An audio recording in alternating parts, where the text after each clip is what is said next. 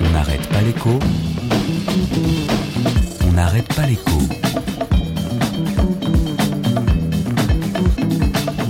Alexandra Ben Saïd. Marre, marre, marre.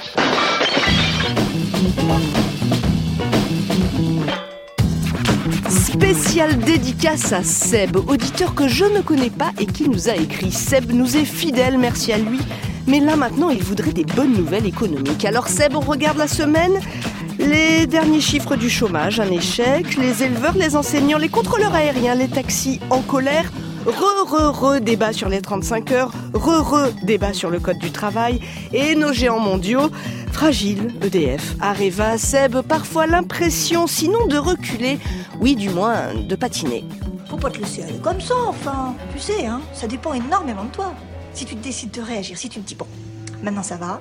Si tu te dis ça, mais tu verras que ça ira tout de suite beaucoup mieux. Pour résister, certains partent. L'économie, elle, il faudrait qu'elle avance. Un indicateur au vert. Alors voilà, le chiffre de la croissance en 2015, un peu au-dessus de 1%, c'est du jamais vu depuis 4 ans.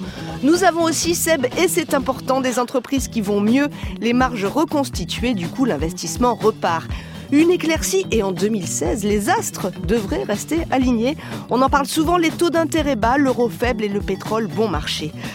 Allez, je n'en dis pas plus, je ne dis rien des performances de nos voisins dans le même contexte, je ne dis rien. C'est mieux pour moi sur l'avenir. Voilà Seb, ce que je peux faire pour vous ce matin. On sait jamais, sur un malentendu ça peut marcher. On n'arrête pas l'écho sur France Inter.